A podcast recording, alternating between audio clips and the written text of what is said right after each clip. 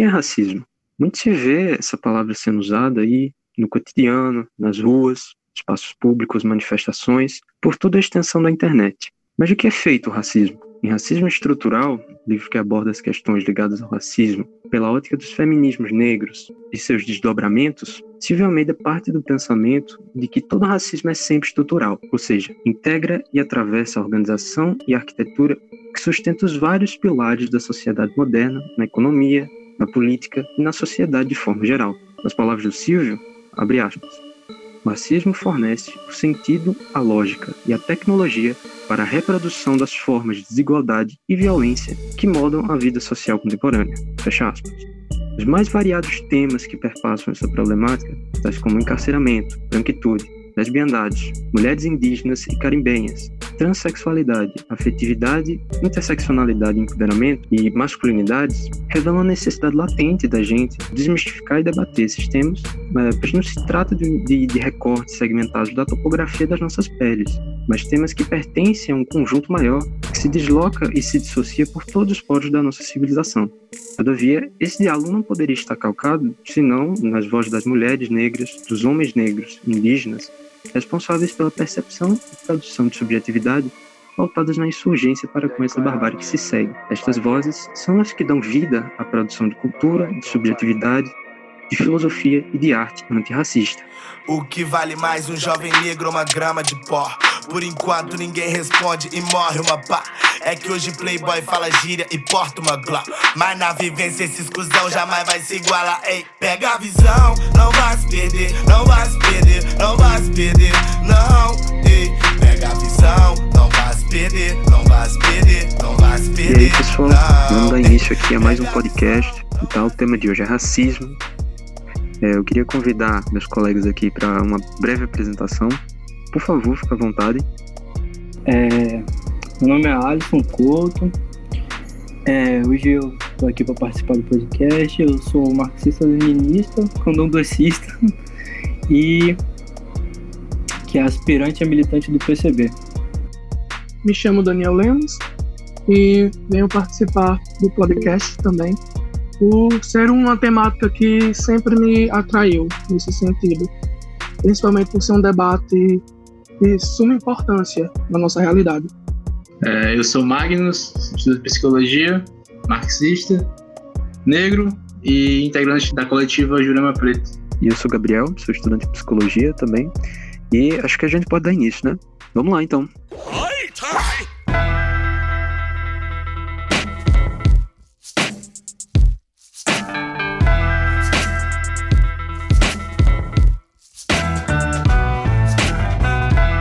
Boa tarde, bom dia, boa noite, né?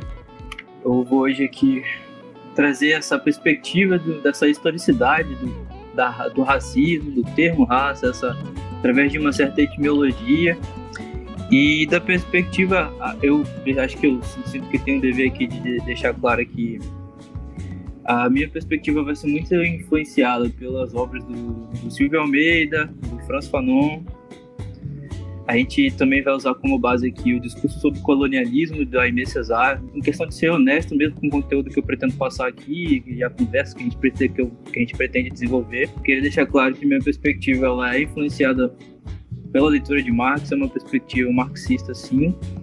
Eu acho que é importante a gente deixar claro que para debater racismo, não, a gente não pode se limitar a campos de, de moralidade e de, de aspectos civis, assim, sociais à história. A gente precisa falar da história, então, a, a, entender como se constituiu esse termo, a raça, a, o racismo, e entender que raça, acima de tudo, é um, é um termo, é um aspecto político da, da constituição da nossa sociedade, da estrutura da nossa sociedade atual. Para começar, eu queria dizer que, para entender esses, essa, essa, essa perspectiva que, eu, que a gente traz aqui nesse, nesse podcast, nessa conversa hoje, é entender que a história da raça ela é completamente influenciada e escrita por pessoas não negras. No início de tudo, a gente começa nos registros científicos que a gente tem, acima de tudo, elas vêm de uma perspectiva branca, eurocêntrica, do homem branco, hétero e europeu, acima de tudo. Então, a partir disso, a gente precisa entender que a Constituição, da, da, existe essa interação intrínseca entre a, a história da Constituição econômica e política da sociedade em geral com a história do racismo. A gente tem essa perspectiva de que o termo raça, como é, referencial de distinção entre aspectos humanos, seja é, é, filogenético, né, sejam eles em termos de cor de raça, de, de pele, em, em aspectos físicos, ele surge em meados do século XVI, com aquele o contexto que a gente conhece de expansão econômica das, das capitais imperiais da Europa. Né? A gente entende que esse, é, esse conceito, essa, essa, essa ideia de raça, não, é, não, não são os povos, eles povos, os povos primitivos, como a gente tem que entender aqui. Mais para frente a gente vai discutir um pouco, eu vou tentar discutir um pouco essa, essa distinção entre civilizado e primitivo, civilizado e selvagem, mas a história dos povos primitivos ela existe, já existia, porém é, a sociedade científica e europeia branca ela não tinha entrado em contato. Então a história da raça, ela, raça esse, esse, termo nem existia antes de, do século, dos meados do século XVI. E ele surge justamente com esse pretexto de expansão econômica e essa descoberta das novas terras pela, pela, pelo império, pela burguesia, né, pela, essa, pela essa, esse aspecto pré-burguês, renascentista. E então a gente precisa entender que eles chegam nessas terras e, e com pretexto de, de construir novas rotas de comércio, com essa expansão dessa cultura mercantilista, onde que eles vinham, acima de tudo, já com essa com base de discussão que Engels traz no, no livro dele da origem do, da, do Estado, da propriedade privada da família, acho importante a gente entender que esse contexto de expansão dessa cultura mercantilista e de mercado, ela traz acima de tudo esse, esse povo encontrado é, do outro lado do mar, como já, já com uma cultura que o conceito de mercadoria, de, de, de, que as coisas têm um preço, de que as coisas elas têm um certo valor, diversos tipos de valor, ela já estava nascendo e já estava posta. Então é uma origem muito que, que tem essa carga histórica do, do da, da, época primitiva e da época pré-histórica, da, pré-histórico, com essa pré-historicidade mesmo. Foi quarta-feira saí pra te procurar. Andei a cidade inteira, mas cadê você? Cadê você? A cidade é grande, as pessoas muitas e eu por aí sem te encontrar. Vou pedir a Oxalá Oxalá quem guia. Então, dada essa ligação, a gente tem que entender que a cultura renascentista burguesa, em expansão nessa época, ela funda essa ideia a partir de si mesma, a partir da própria perspectiva do homem branco europeu, essa noção de homem universal. Esse homem universal ele tem uma cor, ele tem uma origem específica e geográfica, acima de tudo. Então, eles entendendo si mesmos como o, a, a regra, eles se davam como a própria regra, uma cultura posta, imposta acima de tudo, eles entendiam que esses povos que eles acabaram de entrar em, em contato, eles precisavam transformar aquilo em lucro, em mercadoria. A cultura mercantilista já estava posta, então era uma necessidade intrínseca da, da, daquele, daqueles homens, desse, desse homem universal, moral e ético, dessa ética do, do contexto moderno daquela filosofia, era uma necessidade intrínseca do sistema que eles existiam, que estava em expansão, que estava em desenvolvimento, daquele momento do desenvolvimento das forças de das forças de produção, das forças de trabalho, do projeto político que estava sendo que sendo posto, era uma necessidade intrínseca daquele sistema de explorar e transformar aquela nação primitiva, aquela terra, tudo aquilo em lucro e acima de tudo em mercado e mercadoria. Dado essa, esse desdobramento aqui da, da, da história, da, da, cultura, da nossa cultura que até hoje traz essa carga histórica, essa, essa, essa certa herança de ideais e culturas dessa filosofia datada dessa época, do século XVI, XVII, onde cresce era, era uma necessidade, acima de tudo, material, imposta pelas condições daquele, daquele momento, não querendo se justificar, mas dado o, o sistema imposto que eles estavam, em que o contexto material histórico e produtivo da época era uma necessidade deles e moral intrínseca àquele homem universal imposto. Então, essa construção do homem moderno, ela traz essa carga, essa carga extremamente, assim, do, do, ponto de vista, hoje isso aqui vai ser um anacronismo, assim, do ponto de vista corrompi, corruptivo, corrompido, moralmente e eticamente falando. Então, as forças de produção se desenvolvem através desse, desse pré-colonialismo e colonialismo imposto às, às nações descobertas, às terras descobertas, às rotas de comércio criadas, elas se dão a base, a escravização como uma necessidade do sistema, ele aparece e se, e se, e se cristaliza na nossa sociedade, na sociedade europeia pré-moderna e moderna, a partir disso. Era o desenvolvimento das forças produtivas, ela, é, eles, elas começam, acima de tudo, a entrar num, num, numa aceleração quase que, que gigantesca, talvez nunca vista antes por eles naquela época, justamente dada essa escravização do povo, dos povos negros, amarelos e toda, toda, essa, toda aquele, aqueles povos nativos daquela, daquela terra. Então, com esse desenvolvimento, a ciência ela passa por uma reforma. E essa renovação filosófico-científica ela se dá justamente através do estudo, do estudo das múltiplas faces da humanidade. E, ele, e ela precisa ser instrumentalizada. Essa renovação filosófico-científica ela é instrumentalizada. Ela precisa ser uma justificativa através dessa instrumentalização ela vira uma justificativa para as políticas racistas que eles que estavam impostas. Eles precisavam justificar um ponto através desse ponto de vista científico, filosófico e até ético e moral, fundando assim uma cultura toda baseada no racismo e é, na discriminação de raça, como sendo e a raça sendo esse, essa esse, essa valorização moral e hierárquica da sociedade. Entender o branco, aqui o branco dado dentro do contexto do homem universal como sendo superior que é tudo que diferente ao, homem universal, posto pela aquela filosofia moderna como sendo inferior. Então, dada isso, essa renovação científica, nos anos seguintes, com os escritos filosóficos que a gente tem, que dão base para o que a gente tem hoje como racismo científico, que são pontos de vista totalmente é, que vêm dessa, dessa visão da anatômica e biológica, tentam justificar a partir de um de uma, de uma suposta diferença biológica e anatômica do homem negro e do homem branco e tento justificar que a partir dessas diferenças, um é superior ao outro, um é, é inferior ao outro. E também aspectos psicológicos, linguísticos e até econômicos no sentido do contexto da produção daquela sociedade primitiva. Aquela sociedade primitiva, ela tinha uma história, ela tinha um, uma organização política, não política como a gente entende hoje na modernidade, mas organização política própria de si, de si mesma. Então, eles justificam e através dessa justificação eles desenvolvem esses escritos científicos para se colocarem assim já fundado nessa cultura racista e, e hierarquizada de si mesmo ele se põe como civilização como como cultura como o colonialismo inclusive ele vem com essa com esse pretexto de levar a civilização às partes de fora da sociedade do, do contexto da filosofia moderna europeia, do homem universal e de tudo isso que a gente tem hoje.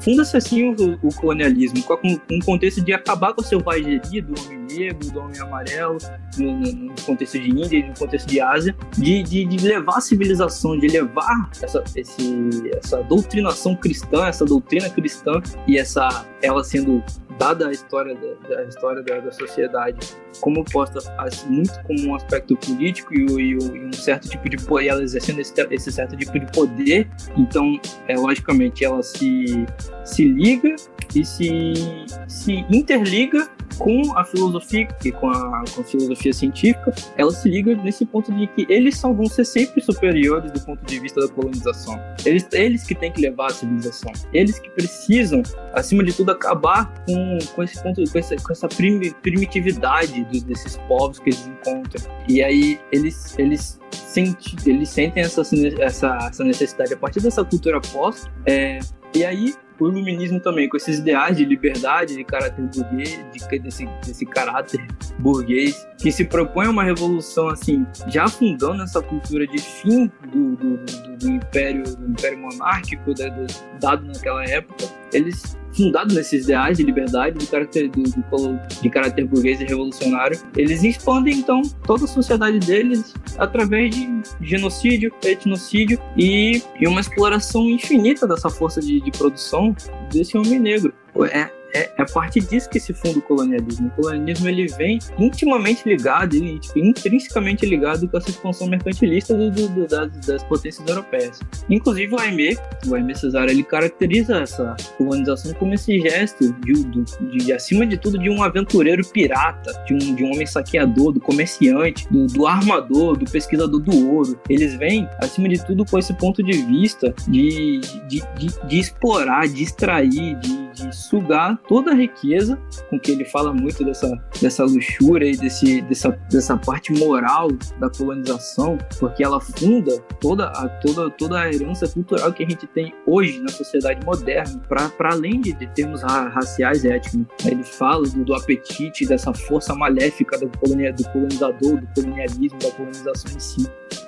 E essas expansões das, relações culturais, baseadas nesse mercantilismo, nesses antagonismos, em cima, acima de tudo de classe, de, de cultura, desse, desse embate entre, entre culturas estritamente diferentes é, e ligadas ao que uma cultura ela está desenvolvida num ponto, ela está economicamente desenvolvida a um certo ponto e a outra cultura ela está vista de um, de um ponto, ponto de vista produtivo inferior, inferiormente desenvolvida nesse, nesse, nessa questão de econômico produtivo de força de produção é mesmo. Então, dado esse embate de culturas, é, é, é essa expansão das relações culturais, ela essa expansão baseada na subjugação, no subjugar o, o escravo, o negro, o inferior, ela vem com essa necessidade de lucro, baseado assim, o caráter, o, a, o caráter burguês mercantilista ele já está dado, ele é uma necessidade intrínseca que ela não, não, não, não acaba assim do dia para noite. E aí, então, a ética burguesa, ela, essa ética da burguesia, ela é um ponto de partida e um ponto de chegada das filosofias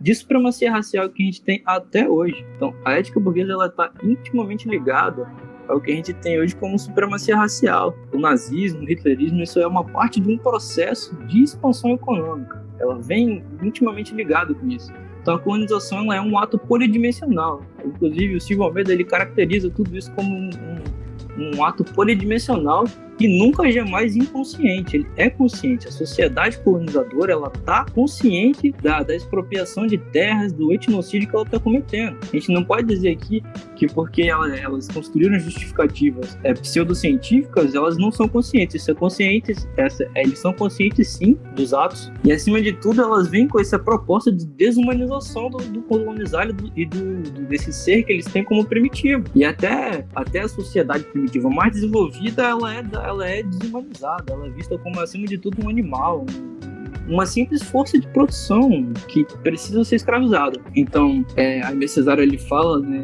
de como a colonização ela traz essa, essa perspectiva. Ele, ele diz aqui que ele, ele mesmo fala de sociedades esvaziadas de si próprias, de culturas espezinhadas, de instituições minadas, de terras confiscadas, de religiões assassinadas, de magnificências artísticas aniquiladas e de extraordinárias possibilidades de toda possibilidade de desenvolvimento cultural, sociocultural, econômico de, daquelas, daquelas civilizações, dadas como primitivas e selvagens, ela é aniquilada, é exterminada, com esse pretexto de expansão econômica, burguesa, acima.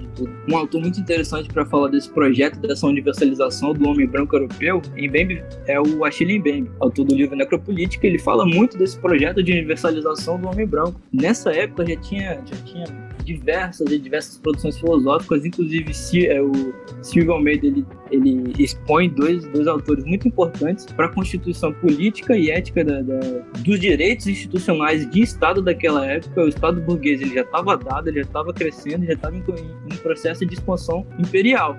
Então, Cornelius e Hegel, eles enxergam, eles precisam justificar enxergando o africano como seres sem história, históricos, seres que não merecem ter história, bestiais, supersticiosos, acima de tudo, intelectualmente inferiores. Então, nesse desenvolvimento das forças de produção, a justificativa da colonização, ela vem por esse viés científico, psicológico, tentando explicar essas diferenças morais e intelectuais, intrínsecas a, a, ao embate de culturas burguesa, capitalista e expansionista econômica de mercado mundo e esse, essa cultura dada e preposta como, como primitiva e selvagem. Então, a partir das primeiras crises do desenvolvimento do, do capitalismo, do, do mercado burguês, essa expansão imperial dos países imperialistas, é, dadas as primeiras crises, inclusive em 1873, a primeira crise, eles, é, eles levam, levam os países imperiais a invadirem os países em África em contextos institucionais mesmo, com aquela mesma justificativa pseudocientífica e de civilização e de tentar através dessa justificativa de, de ajuda humanista e não só humanista como como essa perspectiva de que eles precisam do capitalismo para se desenvolver, então eles precisam levar essa opressão classista e de racista acima de tudo, com esse pretexto de, de crise, de, de, necessidade de ressurgir no mercado, de, é, de reengatar nesse desenvolvimento, desse desenvolvimento de produção, de produção é, mercantilista, de mercado, de mercadoria, eles precisam reengatar nessa, nesse desenvolvimento do mercado. A partir disso surge o neocolonialismo como a gente tem hoje.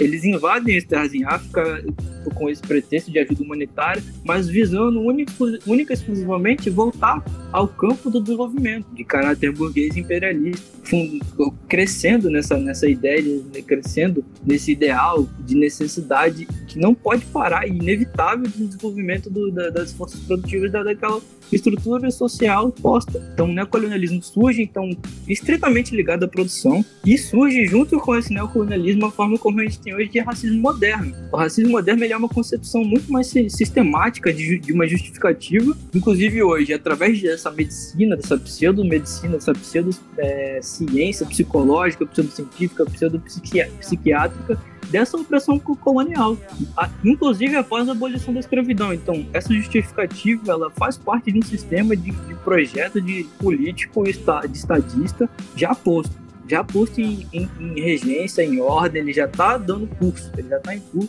E é a, partir, e é a partir disso que a gente tem hoje o que a gente conhece como racismo moderno. E todas as implicações que ele coloca. O negro, como o Fanon fala no Pele Negra é, Máscaras Brancas, essa expansão é, econômica, ela passa um nível tão, tão, tão, tão do nosso campo imagético que vira uma cultura. A cultura, acima de tudo, ela vira estritamente racista de um, a pontos em que o próprio negro ele se questiona em questões de, de, de autoestima, de intelectual, de intelectualidade, de produção cultural, musical, em todos os campos da, é, de sociedades estritamente né, dos povos negros, de África, ele se põe nessa perspectiva de questionar todos os aspectos da sua própria existência. O negro ele é negado a construir a sua própria identidade. É uma frase muito, muito interessante, né, que inclusive um, um dos professores de um curso de curso de marxismo que está tá, tá acontecendo pelo canal de Psicologia na Ladinidade, é uma frase muito interessante, que é o branco europeu, ele se impõe pela negação, ele se afirma pela negação, ele, ele se afirma pela, por essa negação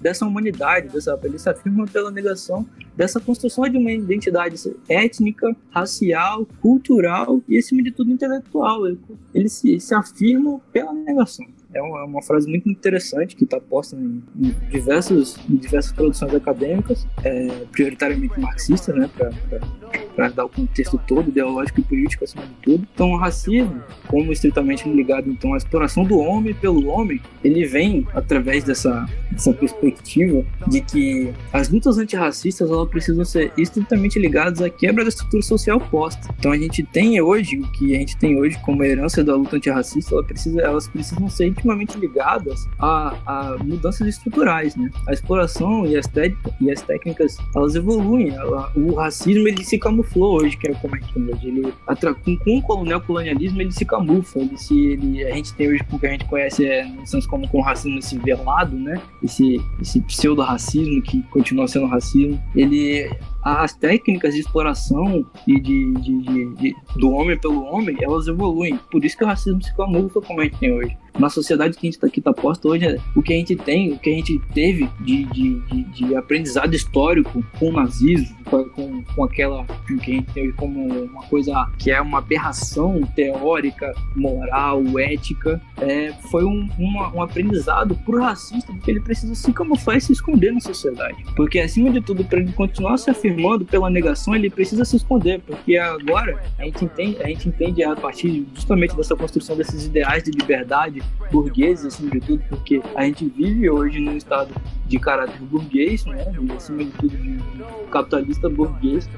Então, essa, a, a partir dessa construção dessa cultura histórica, social e cultural burguesa, a gente tem hoje de que, de que oprimir o, o nosso amiguinho é uma coisa feia. A gente, a partir dessas construções culturais burguesas, é uma coisa feia e que, como sendo uma, essa aberração ética e moral, precisa se reprimi-lo, precisa prioritariamente escondê-lo. O racista ele precisa se esconder para ele continuar se afirmando, continuar explorando o que ele precisa explorar para continuar no lugar onde ele está a partir desses conceitos, esses, desses pontos aqui citados e explicitados, eu tentei fazer o máximo possível como, como uma coisa um pouco mais, natural, mas ele é uma, um conceito da raça, a historicidade, da, esse aspecto histórico da raça, ele é um conceito essencialmente político.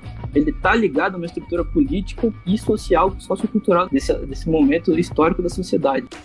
Cantar e dançar pra saudar o tempo que virá, que foi, que está.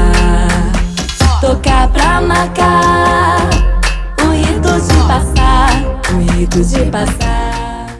Então, é. Não, muito legal essa fala, porque é bom importante lembrar que tudo é história e que as condições de que vivemos hoje, ela, ela não apareceu do nada, ela são condições herdadas. E essa parte que a raça surge no século XVI é uma parte muito importante, sim, para a gente lembrar e ressaltar que até o século XVI não existia essa diferença marcante de raça, não existia esse conceito de raça, não existia tipo o branco bom e o negro ruim. Isso se desenvolve com a exploração capitalista, atrás do, do lucro.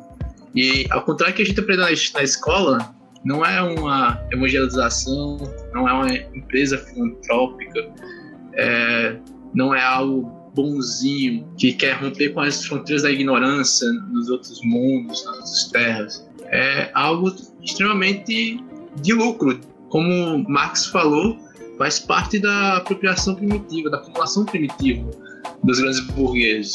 E eu lendo Vias Abertas da América Latina, isso fica muito claro quando você vê a exploração, a exploração pelos europeus da América. E você vê que eles não tinham o objetivo de deixar uma construir uma civilização ou de estudar de deixar aquilo intacto. Eles foram lá para roubar tudo.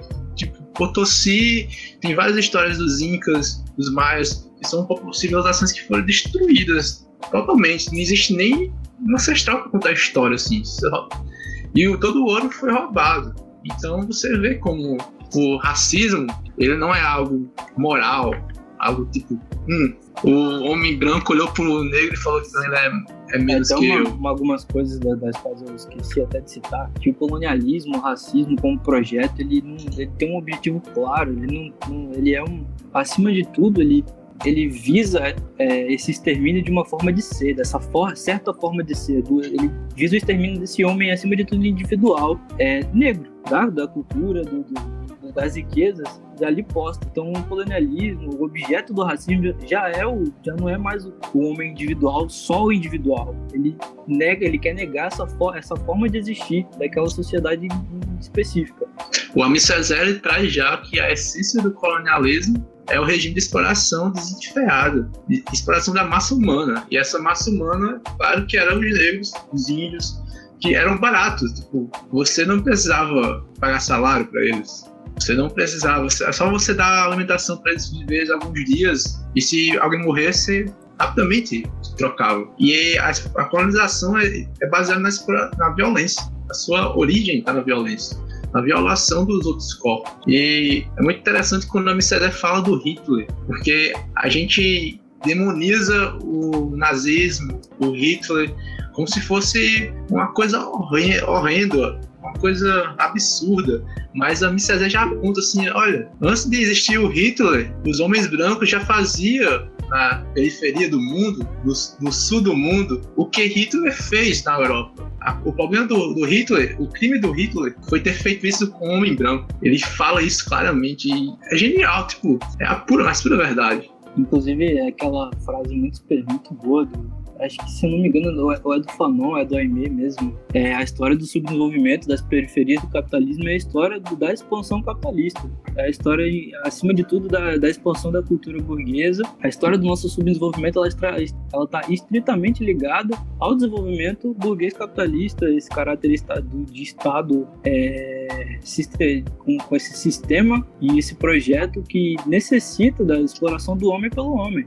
O que eu lembro mesmo é Indo, indo para Fanon, o que me vem muito é sobre aquele texto, cultura e racismo dele, é como a alienação era produzida na periferia do mundo. Como o homem branco ele cons conseguia alienar o negro, por exemplo, ou o amarelo ou o índio. Que de forma que eles iam mostrando de certa forma, que eles eram superior a eles e que eles necessitavam deles para virar ser uma grande civilização. E dessa forma eles produziam a negação de si mesmo, a negação do o homem negro se negava.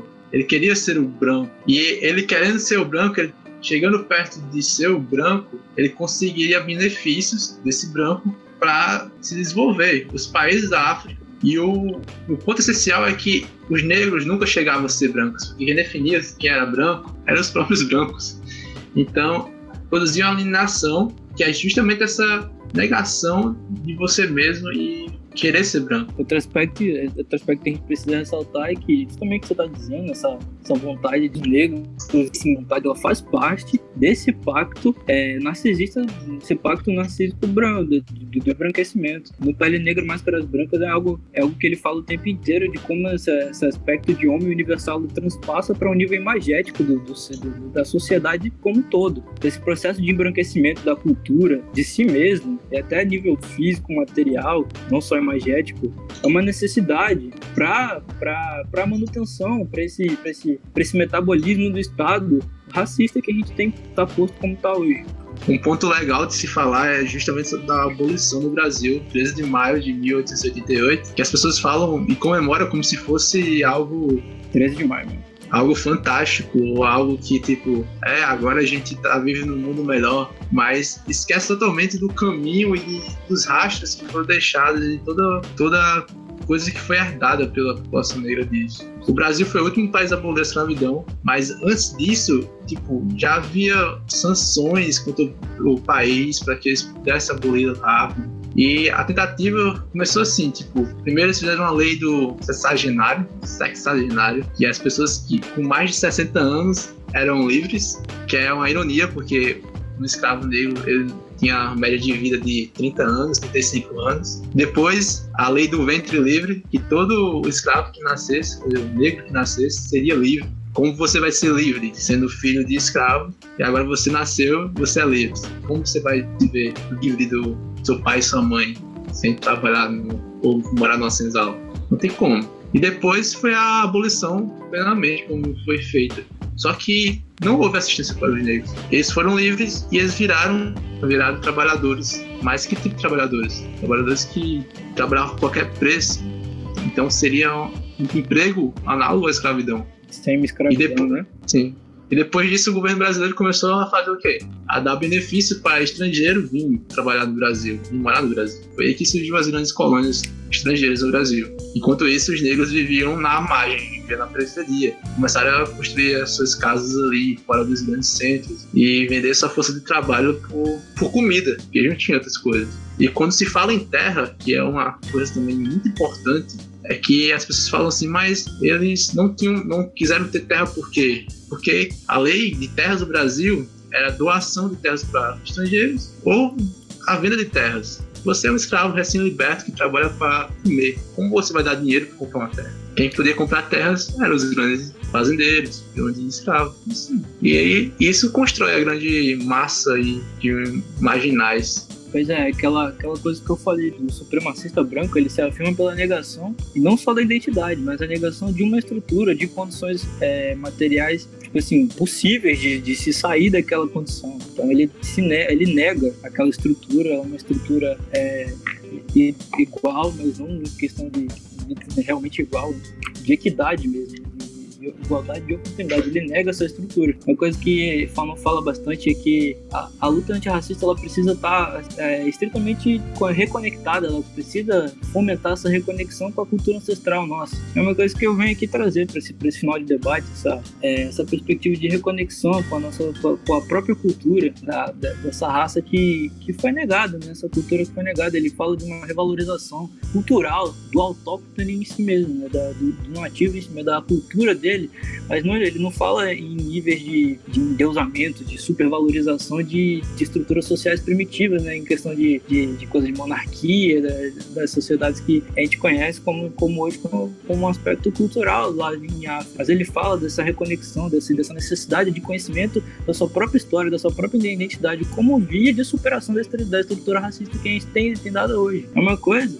estritamente ligada às lutas de libertação nacional, que inclusive Fanon estava ligado. Ele participou da frente de libertação da Argélia e é uma coisa que precisa que precisa fazer parte desse projeto de conscientização do povo, da população negra, amarela, marrom e todo e qualquer povo racializado. Essa, essa, essa superação dessa estrutura, ela se dá sim também por uma via de reconexão cultural, de conscientização social, de classe e, de, e precisa sim, acima de tudo, é, fomentar a partir dessa reconexão, dessa é, é uma coisa muito legal que eu ia trazer aqui também que o MC ele fala em um dos episódios do podcast dele, que é imagina se cada negro periférico tivesse direito à terapia ou à nagoterapia, né, que é uma perspectiva hoje que tem, que tem emergido aqui no Brasil, que é um um terapeuta que ele se, se propõe a tratar as questões por essa por essa por esse viés filosófico através da cultura iorubá, né, através da cultura acima de tudo dos orixás, e ele propõe essa uma perspectiva de, de cura terapêutica através de, de,